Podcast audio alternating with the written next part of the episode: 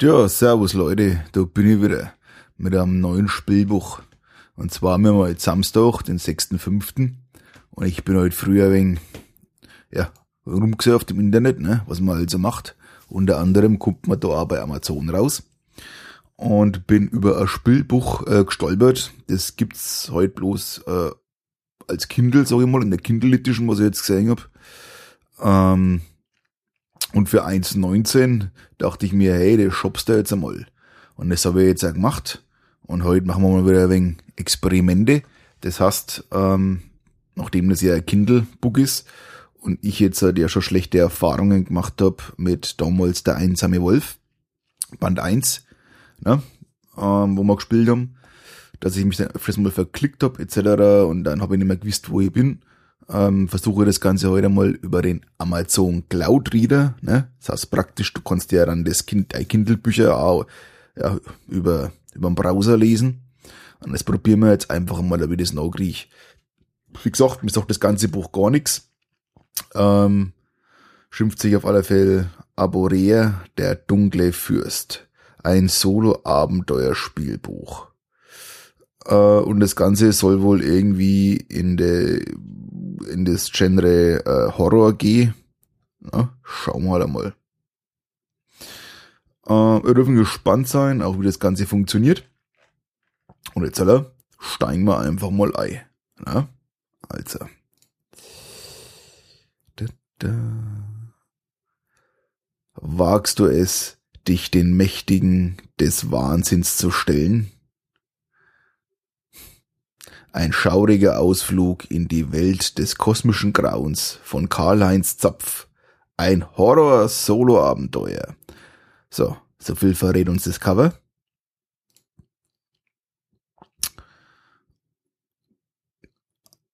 Das Auge des Abyssos. Ein regelloses Einsteiger-Solo-Abenteuer in einer Welt des Grauens.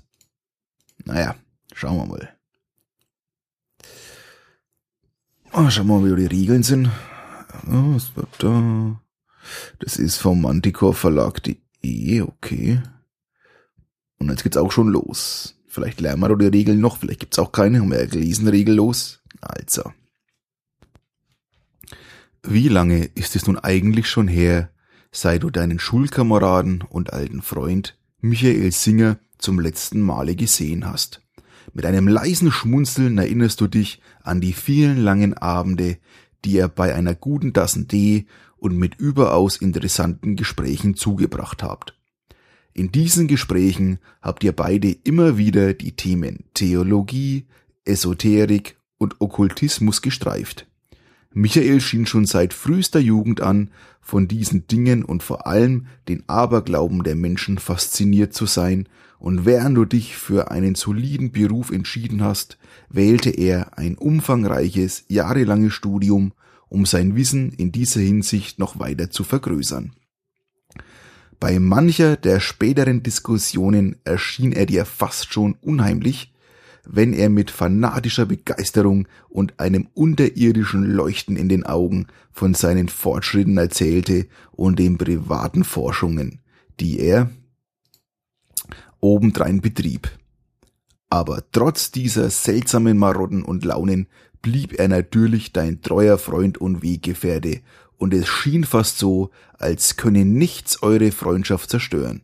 Doch das Unglück erschien schließlich in Gestalt einer jungen Frau, einer Mitstudentin von Michael namens Sylvia Lanz. Sie schien ihn vom ersten Tag ihrer Bekanntschaft an in ihren Bann zu ziehen und da auch sie einen starken Hang zum Okkultismus verspüre, wurde Michaels Interesse an ihr nur noch weiter entfacht.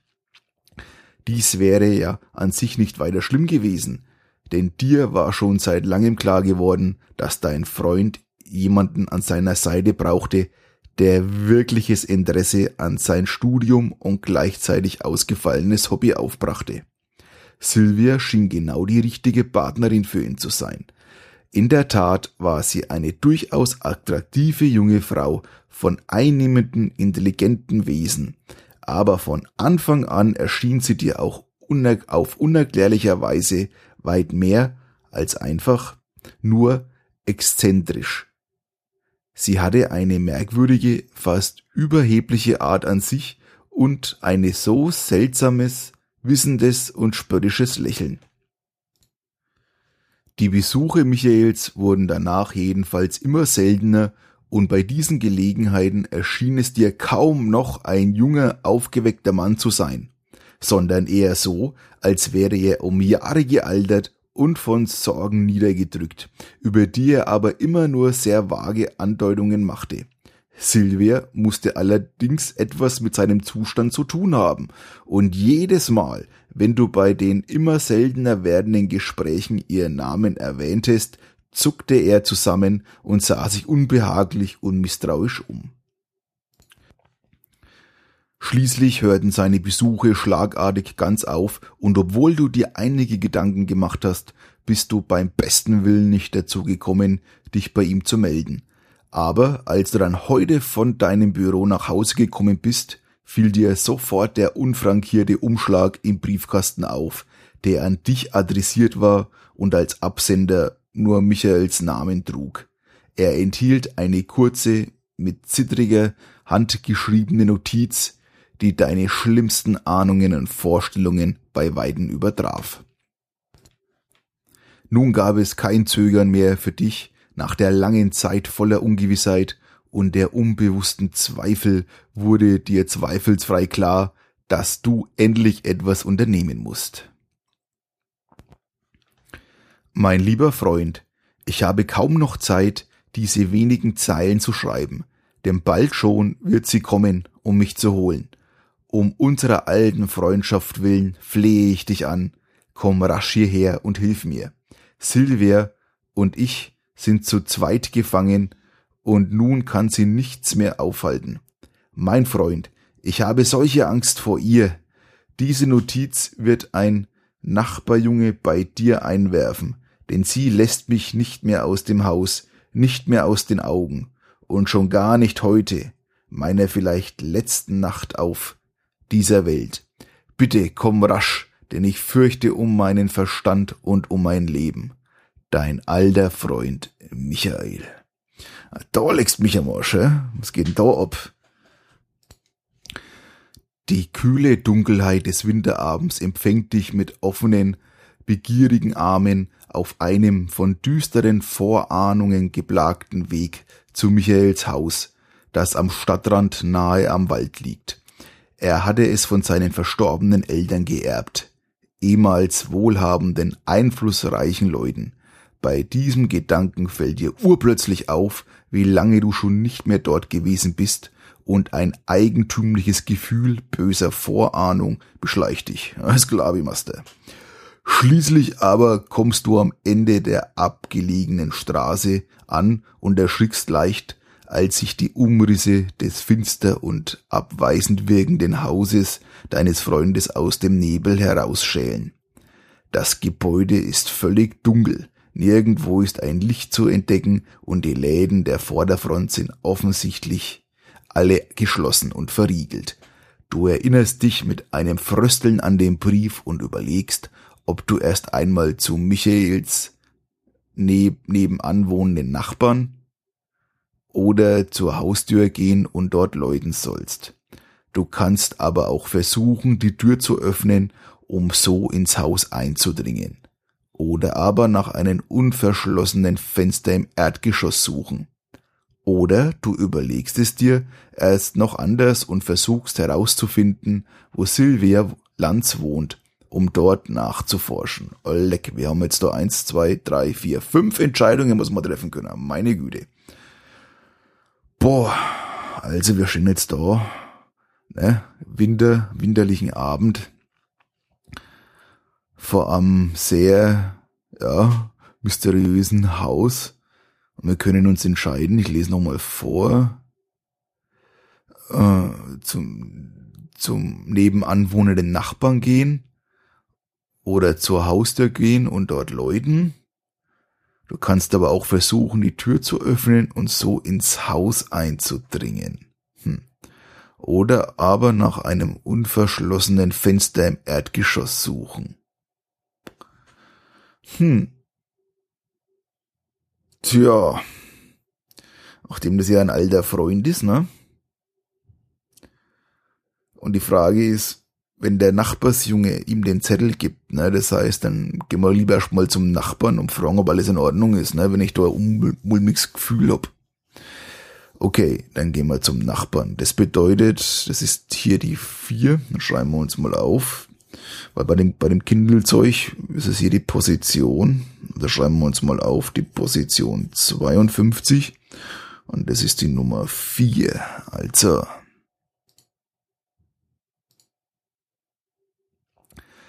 Mit einem mulmigen Gefühl im Magen klingelst du an der Haustür des Nachbarn deines alten Freundes. Es ist schließlich nicht gerade eine normale Frage, die du diesen fremden Leuten stellen möchtest.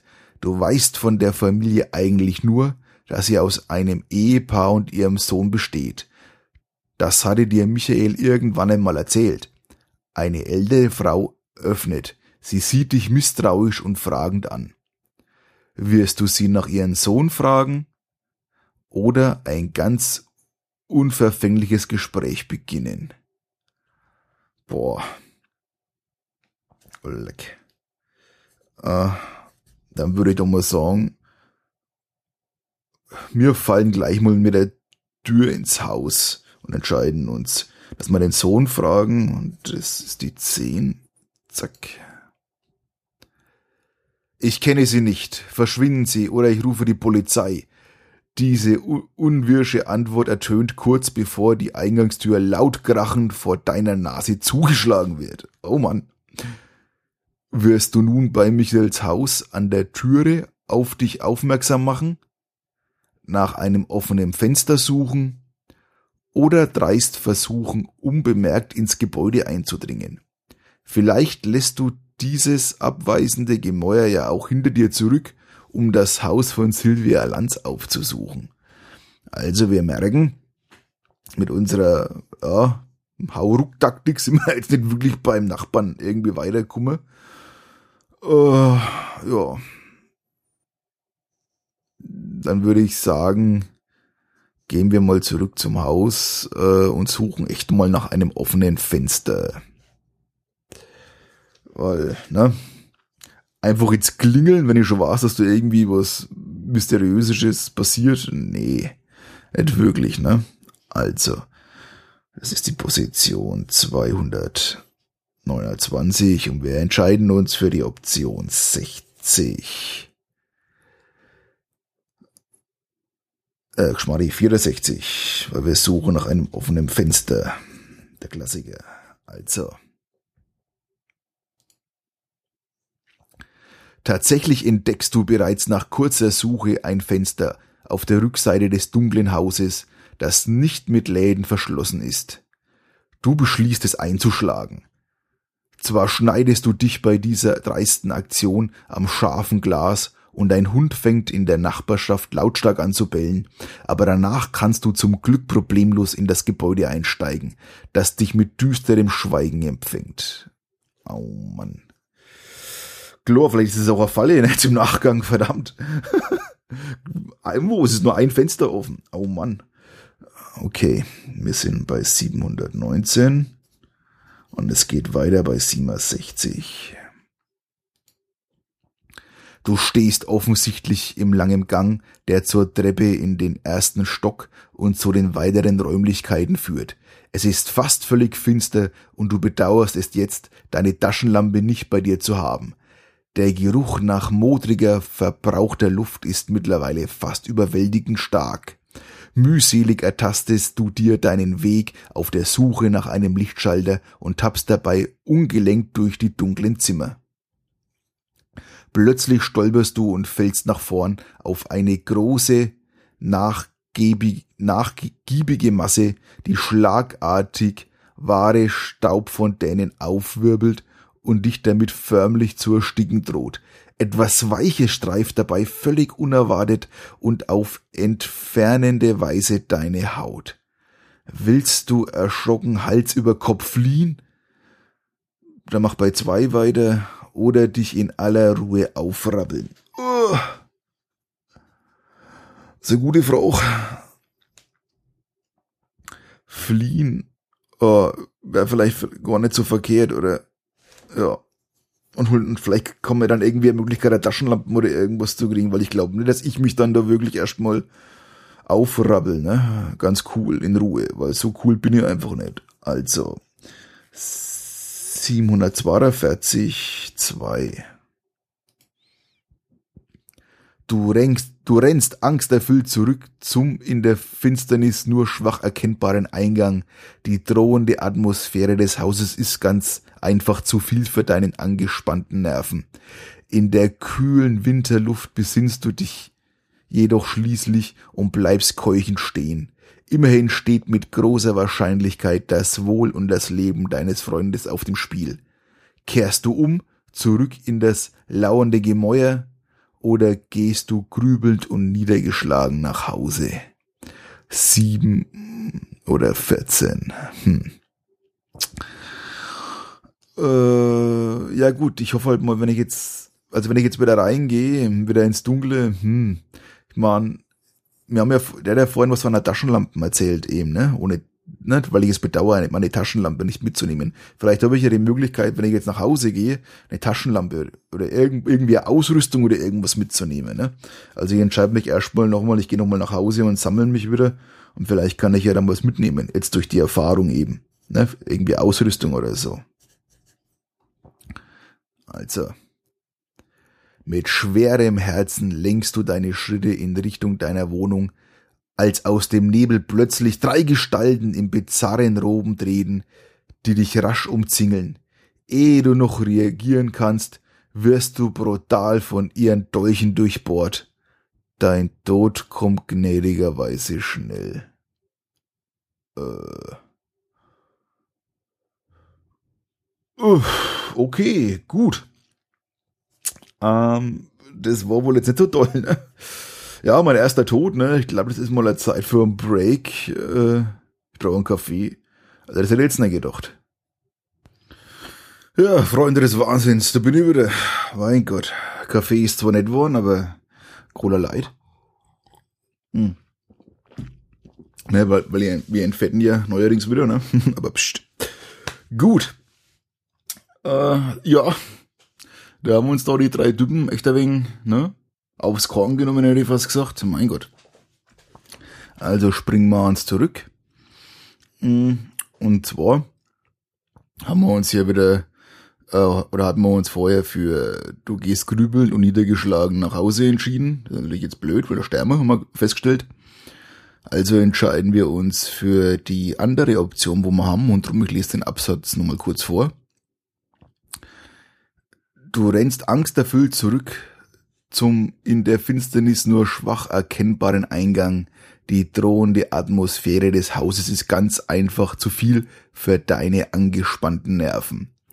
In der kühlen Winterluft beginnst du dich jetzt schließlich, besinnst du dich jetzt schließlich und bleibst keuchend stehen. Immerhin steht mit großer Wahrscheinlichkeit das Wohl und das Leben deines Freundes auf dem Spiel. Kehrst du um, zurück in das lauernde Gemäuer, oder gehst du grübelnd und niedergeschlagen nach Hause? Nach unserer Erfahrung jetzt gehen wir natürlich wieder zurück und äh, hoffen, dass wir noch was reisen können. Also ist es Position 123 und wir entscheiden uns für 7.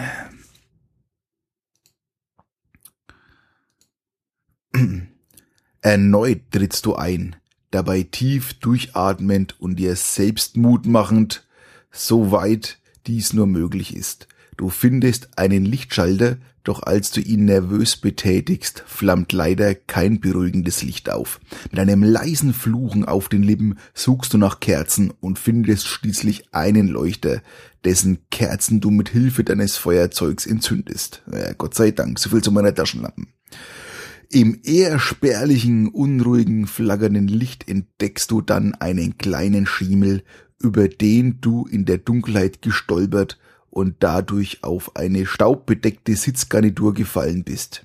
Erleichtert und ein klein wenig beschämt über deine pa panische Reaktion atmest du auf.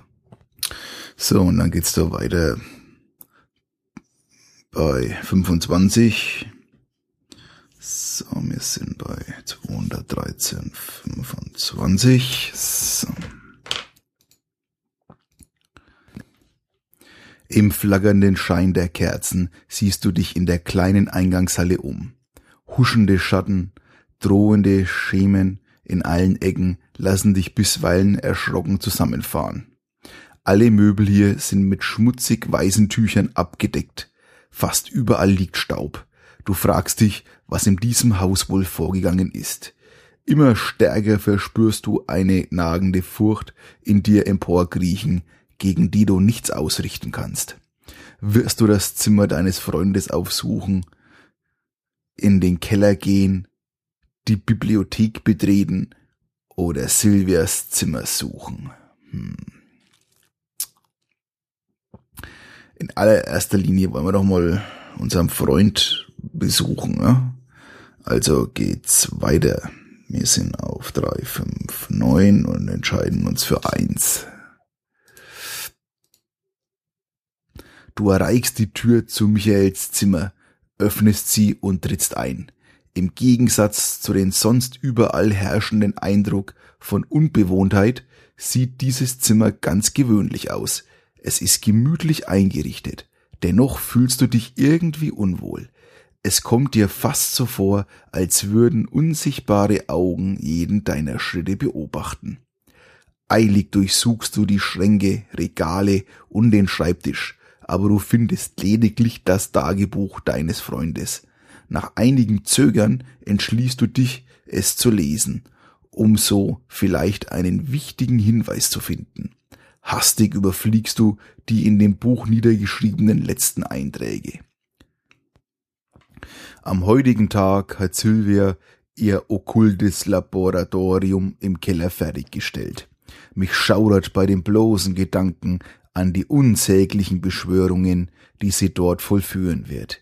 Ich hätte es eigentlich ahnen müssen, als sie mir vor zwei Tagen jenen einsamen, verlassenen Ort im Wald gezeigt hat, an dem sie den größten Teil ihrer freudlosen Kindheit und Jugend verbracht hat. Dass daraus nichts Gutes erwachsen kann, sondern nur blanker Irrsinn, Tod und Verderben. Was ich dort gesehen habe, was ich dort erleben musste, warum bin ich nicht geflohen, die Schatten, die zu leben schienen? Auf eine plasmäische, abscheuliche Weise und die tastenden Fühler, welche aus der lauernden, wartenden Dunkelheit hervorkrochen. Das jämmerliche Schluchzen in der Gruft war jedoch am unerträglichsten. Nur mit Grauen erinnere ich mich daran. Dass ich nicht wahnsinnig geworden bin, erscheint mir heute wie ein Wunder, aber ein grausames, böswilliges Wunder, denn der Tod scheint mir jetzt wie eine Erlösung von dem Bösen, das mich eisern umfangen hält. An diesen vergessenen Ort der Toten suchte Silvia dann jene Habseligkeiten zusammen, die sie benötigte, um das Labor im Keller meines Hauses auszustatten, und sie wusste nur allzu gut, wie sie sich ihre oder wie sie sich jene schlurfenden und schmatzenden, jene unsichtbaren und doch nur allzu gegenwärtigen Schrecken vom Leib halten konnte, die sich in der alten Familiengruft. Punkt, Punkt, Punkt. 2. Februar. Ich bin völlig von ihr abhängig. Als ich heute zu meinem alten Freund gehen und ihm vom schändlichen Treiben Silvias erzählen wollte, fand ich mich urplötzlich in meinem Zimmer wieder, völlig angezogen, meine Kleidung aber bereits abgekühlt von den winterlichen Temperaturen draußen. Sie hat also irgendwie gelernt, meinen Geist zu kontrollieren. Was soll ich jetzt nur tun? 4. Februar. In dieser Nacht führte Silvia ihre erste Evokation durch, doch sie misslang. Als ich am Morgen danach ihr Gesicht sah, Guter Gott, sie erschien mir mindestens um zehn Jahre gealtert. Wie eine alte, kranke Frau schlurfte sie durch das Haus, dennoch erfüllt von einer diabolischen Entschlossenheit. Sie ist wie besessen vom Herrn der acht Sphären. Die Beschwörung kostete sie viel Kraft, und als sie sich in den nächsten Stunden davon erholte, konnte ich endlich meinen Plan entwerfen. 6. Februar. Während sich Silvia von der gewaltigen Anstrengung ausruht, habe ich mit dem in der Bibliothek stehenden Buch Mysterien der druidischen Alrunenzauberei ein Stoffamulett aus verschiedensten zauberkräftigen Zutaten hergestellt, das mich von ihren übernatürlichen Kräften schützen soll. Mittels des Werks Amulette, Fetische und Talismane belegte ich es dann mit einem Bann, der hoffentlich wirkungsvoll genug ist gegen ihre dunklen Künste. Ihrem widerlichen Gefolgsleute, ihre, ihre widerlichen Gefolgsleute konnte ich zum Glück aus dem Weg gehen, aber sie schleichen hier durch das Haus, als würde es ihnen gehören. Ich muss von diesem Spe Speichelleggern auf der Hut sein. 7. Februar. Das Amulett bewahrt mich leider doch nicht von Silvias diabolischen Gedankenmanipulationen, und sie hat es schließlich entdeckt und in ihr Zimmer gebracht, um es dort genauer zu untersuchen. Ein unheimliches Feuer brennt in ihren Augen, gerade so, als wäre etwas in ihr, das sich innerlich, das sie innerlich verbrennt. Jetzt darf ich mein Zimmer und Gefängnis überhaupt nicht mehr verlassen. Sie hat mich hier eingesperrt. 10. Februar. Nun weiß ich also endlich, was sie vorhat. In drei Tagen, wenn die Sternenkonstellation günstig sind, wird die Aliso, was, die Ali, also äh, der Hautschutzzeug raus, du, äh, wird sie Alsirto beschwören, den mächtigen Dämon und unsterblichen Gott der acht Sphären möge Gott der Welt und der Menschheit beistehen, wenn ihr dieses wahnsinnige Vorhaben wirklich gelingen sollte. 12. Februar. Mit einigen ihrer unzähligen Gefährten vom Bund der neuen, Dämmer, der neuen Dämmerung versuchte sie in der heutigen Nacht wieder eine Beschwörungszeremonie. Nach den Geräuschen, die seither aus dem Keller dringen, diesmal offenbar mit Erfolg. Was soll nur aus mir werden? Aus Silvias vagen und spöttischen Andeutungen entnehme ich, dass sie mich als Opfer für die große Evokation vorgesehen hat. Danach wird sie wohl mittels ihrer neu gewonnenen Macht erst einmal untertauchen und warten, bis die Zeit wieder reif ist. Oder aber sie wird die neue Herrin dieser Welt und die Oberpriesterin des Herrn der acht Sphären.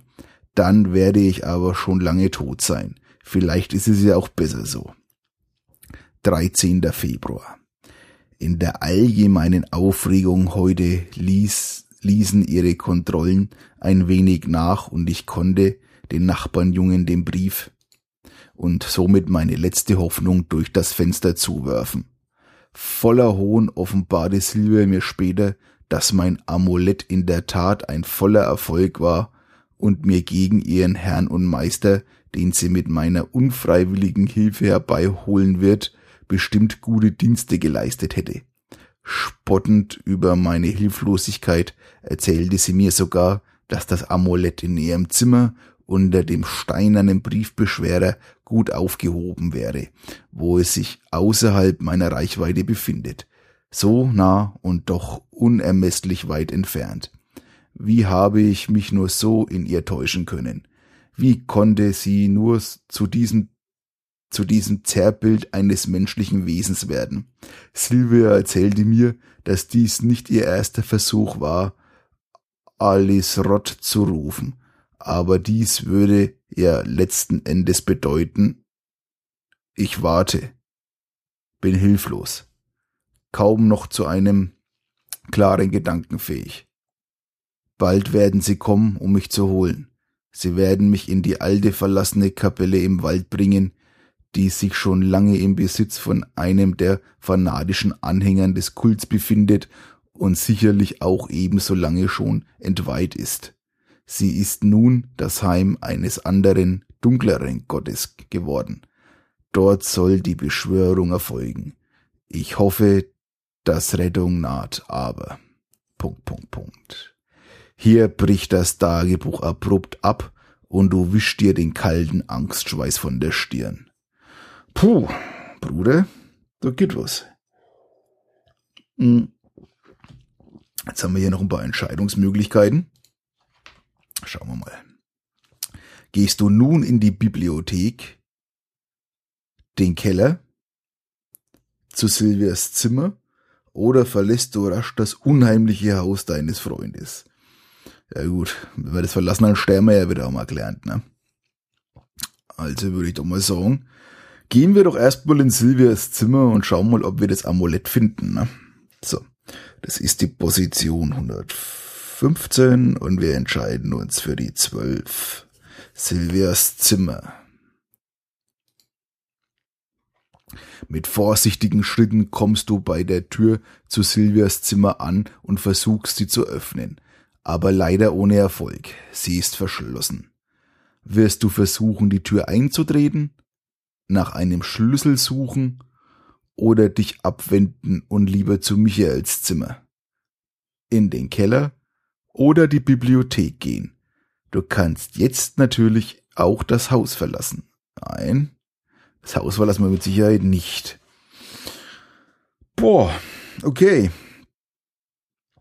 Ähm, nachdem sie ja eh schon wurscht ist, hätte ich gesagt, treten wir einfach die Tür ein. So. Das ist die 254, 29. Mit grimmig entschlossener Miene holst du Anlauf und rennst mit voller Wucht gegen die Tür. Während du dir danach deinen offensichtlich verstauchten Knöchel reibst, bewunderst du voller Selbstironie die gute, solide Bauweise dieses Hauses. Die Tür hat nämlich um die Tür hat nämlich um keinen Zentimeter nachgegeben. Na klasse. Wendest du dich nun Michaels Zimmer zu, der Bibliothek, dem Keller oder willst du noch einen Schlüssel suchen? Du kannst natürlich auch einfach das Haus verlassen. Tja, dann suchen wir doch mal nach dem Schlüssel. So. Der Schlüssel ist die 31. So. Einen versteckten Schlüssel findest du zwar selbst nach einigen Suchen nicht, das hätte dich bei der Intelligenz dieser Frau auch sehr gewundert, dafür aber ein Stück Draht, das du eventuell als improvisierten Dietrich missbrauchen kannst. Du mühst dich einige Zeit erfolglos am Schloss ab, aber schließlich springt die Tür tatsächlich auf. Na Gott sei Dank. Du grinst zufrieden und trittst ein, prallst dann jedoch entsetzt zurück. Der Raum vor dir ist in einem unbeschreiblichen Zustand. Alle Möbel bis auf einen wuchtigen Schreibtisch wurden entfernt. Überall liegen bleiche, anscheinend von Ratten abgenagte Knochen herum. Äh. Eingetrocknetes Blut klebt wild verschmiert an den Wänden und formt dort merkwürdige Zeichen. Bei genauerer Betrachtung bemerkst du jedoch, dass die Bisse an den Knochen viel zu groß für die Zähne von Ratten sind.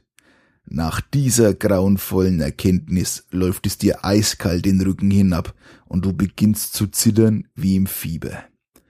An zahllosen Schnüren hängen Schädel, Kräuterbündel und andere undefinierbare Dinge von der Decke herab. Vor dir auf dem Boden befindet sich ein mit schwarzer Farbe gemaltes Pentagramm, das mit seltsamen Symbolen versehen ist. Oder ist es womöglich gar kein, gar keine schwarze Farbe? Es sieht fast so aus wie getrocknetes Blut. Drumherum stehen schwarze Kerzen sowie schwere Räucherscha Räucherschalen, die offenbar nach einer genauen Anordnung aufgestellt worden sind. Angewidert und voller Ekel schüttelst du den Kopf.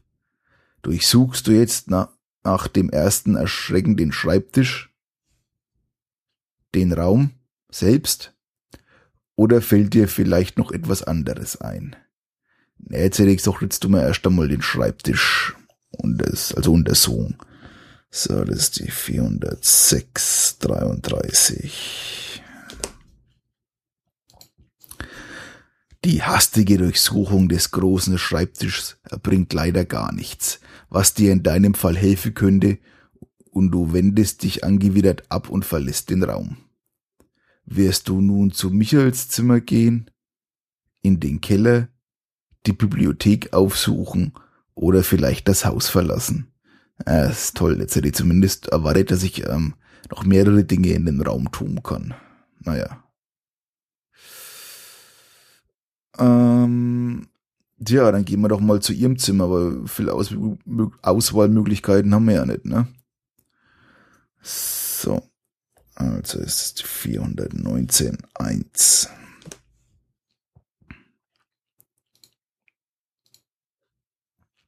Du erreichst die Tür zu Michaels Zimmer, öffnest sie und trittst ein. Im Gegensatz zu dem sonst überall herrschenden Eindruck von Unbewohntheit sieht dieses Zimmer ganz gewöhnlich aus. Es ist gemütlich eingerichtet, dennoch fühlst du dich irgendwie unwohl. Es kommt dir fast so vor, als würden unsichtbare Augen jeden deiner Schritte beobachten. Eilig versuchst du die Schränke, Regale und den Schreibtisch, aber du findest lediglich das Tagebuch deines Freundes. Nach einigen Zögern entschließt du dich, es zu lesen, um so vielleicht einen wichtigen Hinweis zu finden. Hastig überfliegst du in dem Buch die niedergeschriebenen letzten Einträge. Ja gut, Freunde, das haben wir uns ja schon gegeben, ne? So. Das heißt, ich switch mal vor wieder zu den Entscheidungsmöglichkeiten. Ähm, und würde dennoch wieder zu Silvias Zimmer gehen. Also entscheide ich mich mal wieder für die 12. Beziehungsweise, naja, ich weiß nicht, ob das so spannend ist. Ne? Aber der merkt man das Buch ist nicht so ganz sauber geschrieben. Ne, wir gehen zu Silvias Zimmer. Dann suche ich wieder noch den Schlüssel.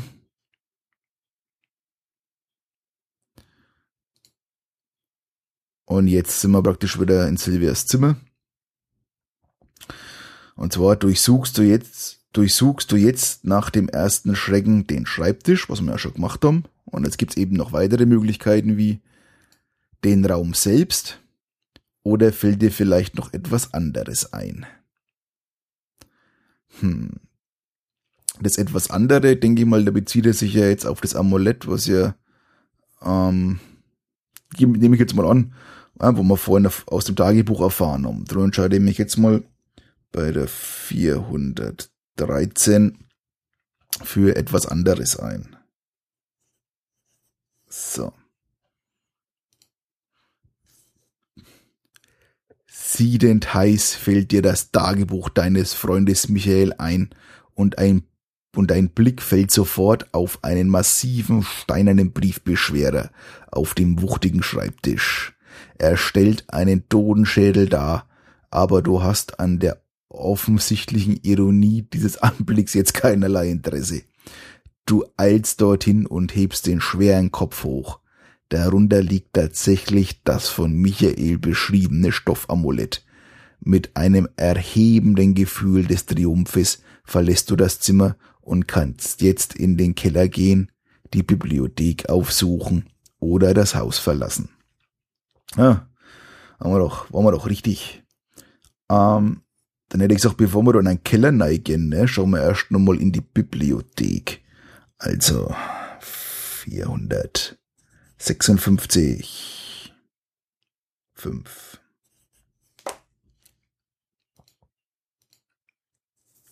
Du öffnest die schwere Tür, welche in die Bibliothek führt, und der im Halbdunkeln erscheinende Anblick fasziniert dich trotz der unheimlichen Atmosphäre wie jedes Mal, wenn du dieses große Zimmer betrittst. In dem großen Raum stehen hunderte von Büchern in Regalen, die bis in die Decke reichen und kaum noch Platz für die beiden hohen Fenster lassen.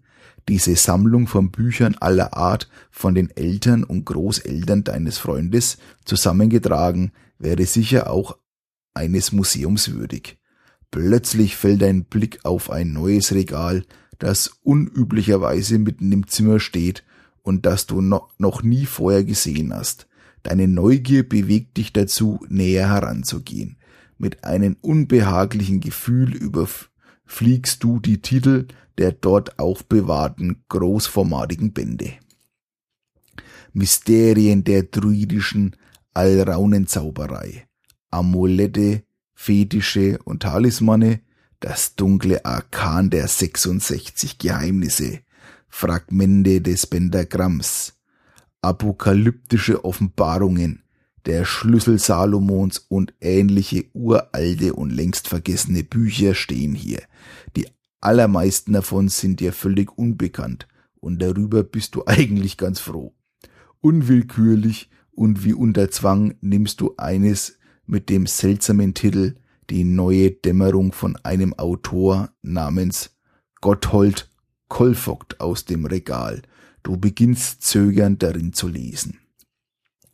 Ihr sollt nun wissen, dass die en Ennon Alten das Leben nur zu ihrer Belustigung erschaffen haben, denn auf diese Art und Weise laben sie sich an uns und unsergleichen, und nie wird es ihnen daher an Speisung mangeln. Es ist ein nicht enden wollender Witz, den wir Sterbliche niemals begreifen können mit unserem kümmerlichen Verstand. Denn sie, die schon die Weiden zwischen den Galaxien durcheilt haben, bevor das Licht die ewige Finsternis schändete und besudelte, sie näher, nähern sich und zehren von den Kräften, welche durch Verzweiflung, Wahnsinn, Qual und Tod hervorgerufen werden. Und wo auch immer die armselige und unwissende Menschheit in Zukunft ihr unwissendes Dasein fristen mag, diese Kräfte werden wahrhaft ewiglich um sie sein. Wahrlich, die Änon Alten sind weise und ewig hungrig. Angewidert, aber doch auch fasziniert, greifst du dir ein weiteres Buch mit dem bezeichnenden Titel Homoculus von einer gewissen Frederike von Kaltenbrunn und liest dort jene Relikte, aber die von den vergangenen großen Zeiten auch noch heute Kunde tun und das Leid der Sterblichen zu den dunklen Göttern leiten. Diese Relikte können nicht vernichtet werden durch kläglichen Menschengeist oder schwächliche Menschenhand. Schnell wendest du dich von dem Regal ab, denn von draußen ertönt plötzlich ganz aus der Nähe des typisch, das, das typische Geräusch einer Autotür, die zugeschlagen wird.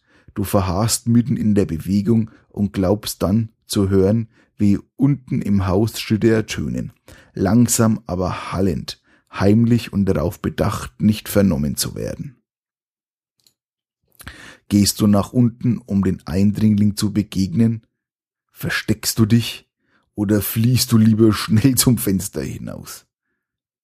Ja, wenn, dann verstecken wir uns, ne, weil, äh, äh, das ist mir dann doch nicht so geheuer alles. Also 176 und das ist die 28.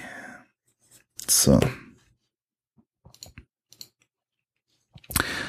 Du verbirgst dich im Dunkeln hinter dem großen Regal und lauscht angestrengt doch nun vernimmst du leider nur noch das überlaute Dröhnen deines Herzens und den steten Strom deines Blutes durch deinen Körper. Es kommt dir fast so vor, als müssten diese Geräusche wirklich jeden Eindringling sofort auf dein Versteck machen. Jeden Eindringling sofort auf dein Versteck machen. Aber haben sie ein Wort vergessen. Hm. Du richtest dich gerade langsam und vorsichtig auf, als die Tür wuchtig aufgestoßen wird. Dort steht Sylvia Lanz. Sie deutet böse grinsend in deine Richtung und zwei dunkle Gestalten in ihrer Bekleidung richten sofort die Lichtkegel ihrer Taschenlampen auf dich. So, so, du wolltest also tatsächlich deinen Freund zur Hilfe eilen. Wie überaus edel von dir. Aber es ist bereits viel zu spät und du wirst ihm jetzt folgen. Schüsse peitschen und du findest ein tragisches Ende. Oh, oh Mann. Okay. Gut, dann sind wir schon das zweite Mal gestorben. Mann, Mann, Mann. Hm. Also dann springen wir mal wieder ans zurück. 176. Ähm, tja, jetzt bin ich mal gespannt, was passiert, weil wir haben uns ja dafür entschieden, dass wir uns verstecken. Ähm, aber jetzt haben wir ja praktisch im Endeffekt nur noch, dass wir den Eindringlingen entgegengehen, mal gucken, ob sie uns dann herzhaft da empfangen oder eben aus dem Fenster abhauen. Ne?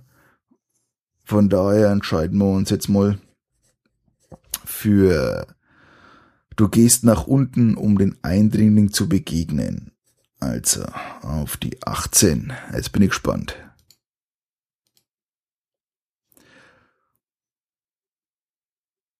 Mutig, aber auch vorsichtig tappst du zurück in den Gang und siehst dich plötzlich vom starken Strahl einer Taschenlampe völlig geblendet.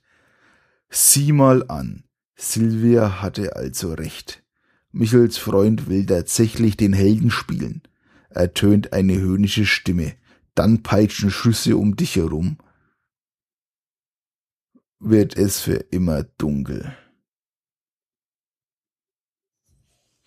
Tja, Freunde, da haben wir dann auch verkackt. Also ich hoffe mal, dass wir jetzt auch nicht bei der dritten Möglichkeit sterben, sonst macht das Ganze nämlich keinen Spaß mehr. Also springen wir wieder zurück auf die Position 167. So, und entscheiden uns für oder du fließt lieber schnell zum Fenster hinaus. Okay, das ist dann praktisch die 32. Wir dürfen gespannt sein. Übrigens war der dritte Tod jetzt. Oh. Mit, einen, mit einigen waghalsigen und fast schon halsbrecherischen Manövern gelingt dir das Kunststück, schnell am Efeu der Seitenwand des Hauses hinabzuklettern und unverletzt unten anzukommen. Gott sei Dank. Jetzt kannst du nun entweder wieder nach Hause oder zu einem ganz bestimmten Ort gehen, falls du diesen kennst. Naja, bestimmter Ort. Es wird ja wahrscheinlich ähm, die, die Kapellen im Wald sein, ne? Weil ich glaube, wenn ich heimgehe, dann bin ich wieder gefreckt. Also gehen wir auf die 415 und entscheiden uns für einen speziellen Ort. So. Zielsicher verlässt du das Grundstück und tauchst wieder in ein in den jetzt willkommenen Nebel. Du bist froh, aus dem unheimlichen Gebäude entkommen zu sein. Du erinnerst dich an die Notiz aus dem Tagebuch in der Michel eine alte Kapelle im Wald erwähnte. Du kennst diesen Ort. Er liegt verborgen und abseits der belebten Spazierwege und war früher euer beliebtes Ziel, wenn sich die Themen mal wieder in Richtung Okkultismus wandeten. Eile ist geboten und du fällst in einen schnellen Lauf, als dir auf einmal einfällt, dass du vielleicht besser zur Polizei gehen solltest. Immerhin steht mit großer Wahrscheinlichkeit das Leben deines Freundes auf dem Spiel und womöglich auch dein eigenes. Wirst du dies tun?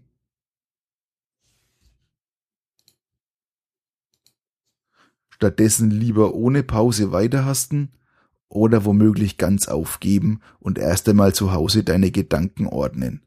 Oder erwägst du jetzt den einsamen Ort aufzusuchen, an dem Silvia aufgewachsen ist und den dein Freund in seinem Tagebuch erwähnt hat. Hm. Ja, der Polizei, was, was soll man der erzählen? Hm, aber okay. Aber ich denke mal, dass ich dann auch gleich sterben werde, weil ich denke mal, so schlau werden die auch sei und werden sich da natürlich vorbereitet haben. Also, gehen wir mal zur Polizei. Erschöpft und schwer atmend vom schnellen Laufen trägst du den diensthabenden Beamten deine abenteuerliche Geschichte über dunkle Künste, Opferungen, Beschwörungszeremonien und ähnliche ominöse Dinge vor. Frustriert musst du dabei musst du dabei beobachten, wie seine Augen größer und größer werden und sich langsam ein breites spöttisches Grinsen auf seinem Gesicht stiehlt wirst du schnell hinausgehen und dich wieder auf dem Weg zur Kapelle machen, ehe er dich womöglich wegsperren lässt, oder darauf beharren, dass dir die Polizei Glauben schenkt. Ja gut, er kann jetzt grinsen, weil er mich für bekloppt hält. Der kann aber grinsen, weil der da eingeweiht ist, ne? Oh, ja, wir riskieren's. Wir glauben an das Gute an den Polizisten. So, es ist die 499 und entscheiden uns für oder darauf beharren, dass dir die Polizei Glauben schenkt. Dann geht's weiter bei der 35. So. In Anbetracht der ungeheuren Dringlichkeit ihrer Situation werden wir Ihnen natürlich gerne zwei Mann als Begleitschutz mitgeben, meint der Polizist grinsend, nachdem er sich deine wilde Geschichte angehört hat. Dann ruft er zwei seiner Kollegen zu sich. Ihnen flüstert er dann etwas von wahrscheinlich total durchgedreht oder betrunken, seht es euch eben mal an, vielleicht gefährlich, Behandlung zu, Punkt, Punkt, Punkt, und du weißt, dass er dich mit absoluter Sicherheit für völlig verrückt hält. Aber das ist dir im Moment völlig egal, denn kurz darauf sitzt du schon im Wagen und die beiden Polizisten fahren dich in Richtung Wald und somit zur verlassenen Kapelle. Du bist froh, dass du jetzt bewaffnete Unterstützung bei dir hast. Na sauber, haben wir Glück gehabt, ja? Obwohl ich dir nicht wirklich trau, muss ich ganz ehrlich sagen. Aber es geht weiter bei 46.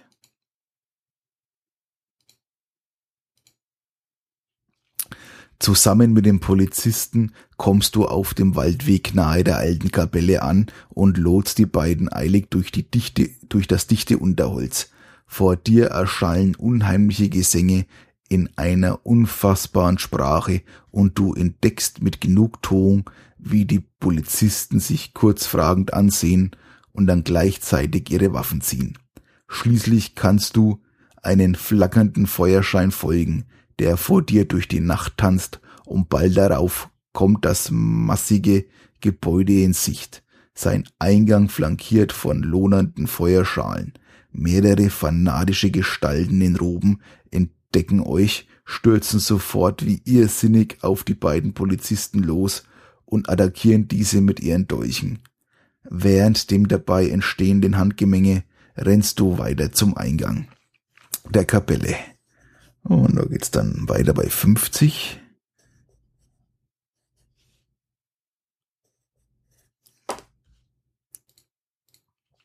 Dein Verstand wagt den schockierenden Anblick fast nicht zu akzeptieren, der sich hier deinen entsetzten Auge bietet. Niemals hättest du es für möglich gehalten, dass es neben dem alltäglichen normalen Leben solcher plasmäischen Geschehnisse jenseits menschlicher Vorstellungskraft gibt.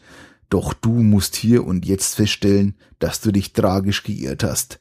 Das Innere der alten Kapelle wird von unzähligen Feuerschalen erhellt, deren Licht die ohnehin schon bizarre Szenerie auf grauenhafte Weise steigert und grässlich verzehrt.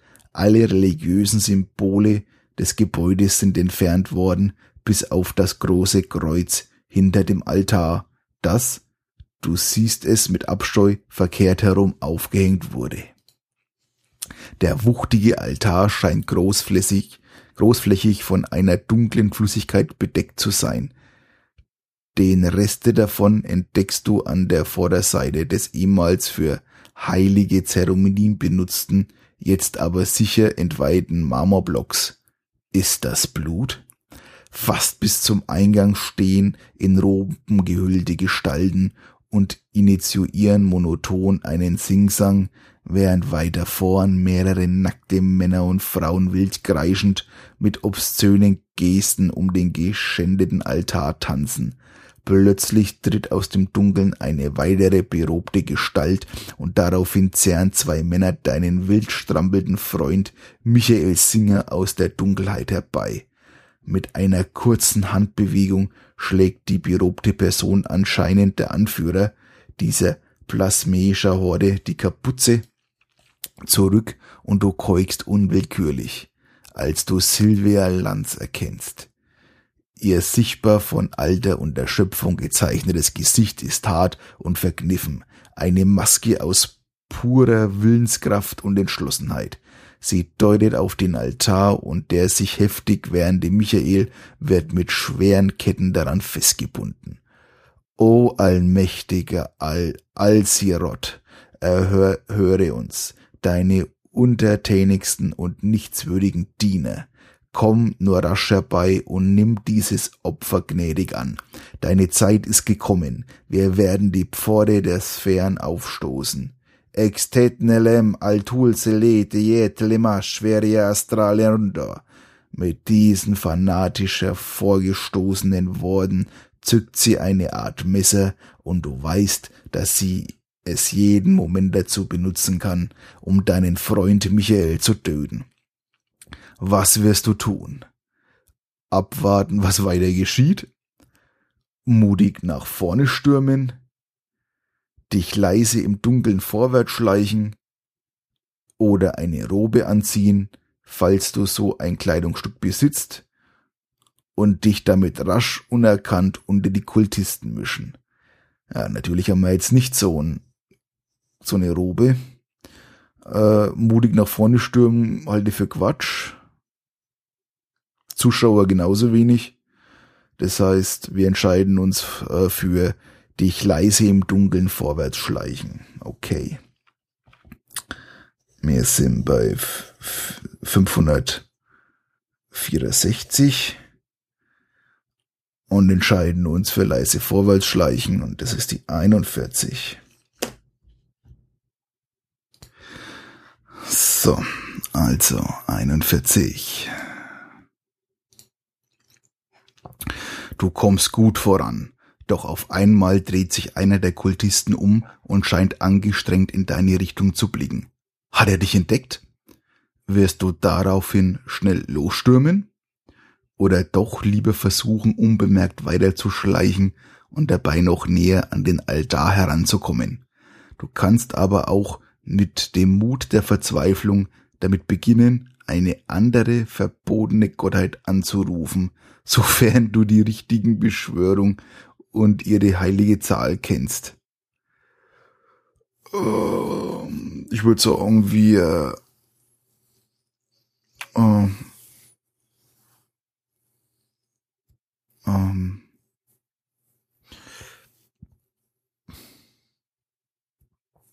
ich würde sagen, wir schleichen einfach weiter, weil es kann ja gar nicht sein, dass der uns kennt. Ne? Also. Das ist dann die 477. Und das ist die 49.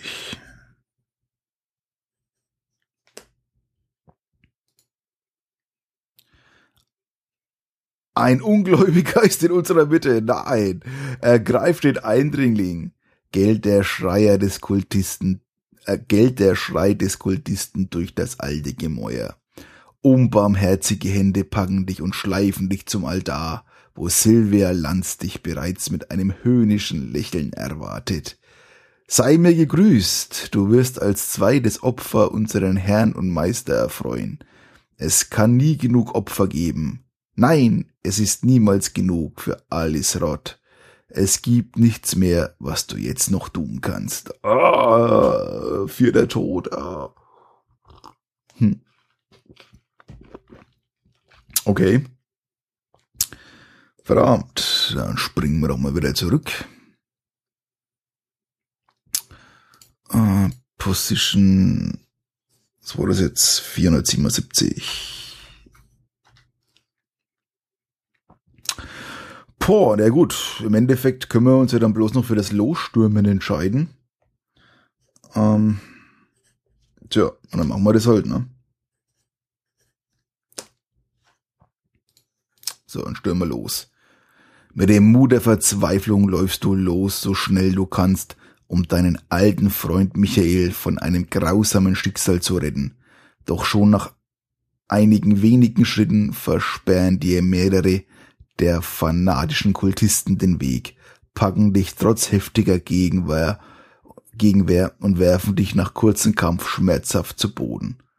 Am Rande einer Ohnmacht hörst du eine dir vertraute weibliche Stimme rufen. Sehr gut, bringt ihn hierher. Bei zwei Opfern wird unser Herr und Meister sich ganz besonders zufrieden sein. Punkt, Punkt, Punkt. Sehr gut.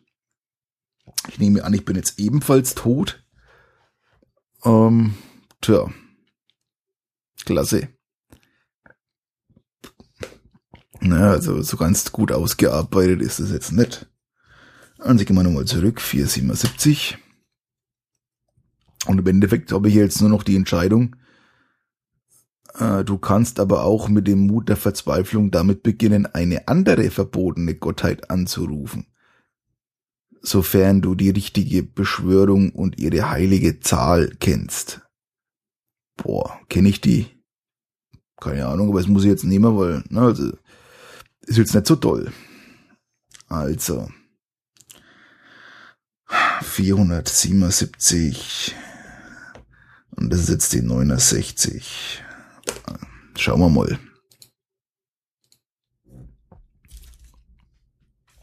In deiner Not siehst du einfach keine andere Chance, als dich an Dauer zu wenden, den, den Enonalten Rivalen des Herrn der achten Sphäre und den Hüter der Pforten. Du erinnerst dich an die magischen Worte, die du in dem alten Folianten in der Familiengruft auf dem verlassenen Friedhof gelesen hast. Schnell stößt du sie laut hervor, auch wenn du nicht verhindern kannst, dass deine Stimme dabei hörbar zittert. Schlagartig wird es totenstill und alle vermummten Gestalten drehen sich wie eine Person zu dir um. Die Kultisten stehen auf einmal wie erstarrt da, festgefroren an dem Platz, an dem sie stehen. Das Gesicht von Sylvia Lanz verzerrt sich schlagartig zu einer Grimasse aus Hass und Furcht. Sie sieht nun aus wie die bizarre, grausige Karikatur eines menschlichen Wesens. Nein, schreit sie gähnend, nicht so kurz vor dem Ziel, tötet diesen ungläubigen Hund, ehe er Daor herbeirufen kann. Die Pforte muss geöffnet bleiben für unseren Herrn und Meister. Besitzt du ein Stoffamulett und kannst du die heiligen Zahlen Doras? Falls ja, dann geh zu den Abschnitt, der sich ergibt, wenn du diese beiden Zahlen nebeneinander schreibst, schreiben würdest hast du entweder das Amulett nicht gefunden oder kennst du die Zahl nicht oder beides, dann de stelle dich an diesen Ort todesmutig deinem Schicksal. Toll. Also ich glaube, auch hier werden wir wieder sterben. Ne? Das kann ich, glaube ich, schon mal verraten. oh Mann, dann stellen wir uns mal unser Schicksal. Zack. Du siehst, siehst noch, wie der Riss über dem entweihten Altar kurz flackert und sich sogar ein wenig schließt. Aber dies ist leider nur von kurzer Dauer. Bereits kurze Zeit später ist alles wieder wie zuvor. Du hast keine Chance gegen die nun heranstürmenden Fanatiker, die dich in ihren maßlosen Fantanismus und Zorn sofort töten. Aber so bleibt dir wenigstens der Anblick des Herrn der achten Sphäre erspart, der nun ungehindert durch den Riss zwischen den Dimensionen nicht nur deinen alten Freund Michael als Opfer verschlingt, sondern schon bald die ganze Menschheit versklaven wird. Sehr gut, Freunde. Ähm, tja. Jetzt bin ich wirklich am Ende. Ich habe keine Entscheidung mehr übrig, weil, wie gesagt, äh, diese Zahlen kenne ich ja auch nicht. Das Buch ist ein wenig, hm, ja, Hätte ich jetzt schon noch ein bisschen mehr erwartet, ehrlich gesagt. Okay, ist so. Da hat man sich wohl keine Gedanken drüber gemacht. Hm, naja, gut. Ich hoffe, euch hat trotzdem Spaß gemacht. Vielleicht ich das irgendwann mal wieder aus, wenn das mal ein bisschen in Vergessenheit geraten ist alles, dass man es einfach mal neu spielt. Tja, und ansonsten bedanke ich mich für die Aufmerksamkeit. Bleibt sauber, ne? Lasst da Feedback da. Ein Link zu dem E-Book packe ich natürlich nur in die Podcast-Notizen, ne? Und dann hören wir uns, ja, in der nächsten Folge wieder, ehrlich gesagt, ne? Macht's gut. Ciao.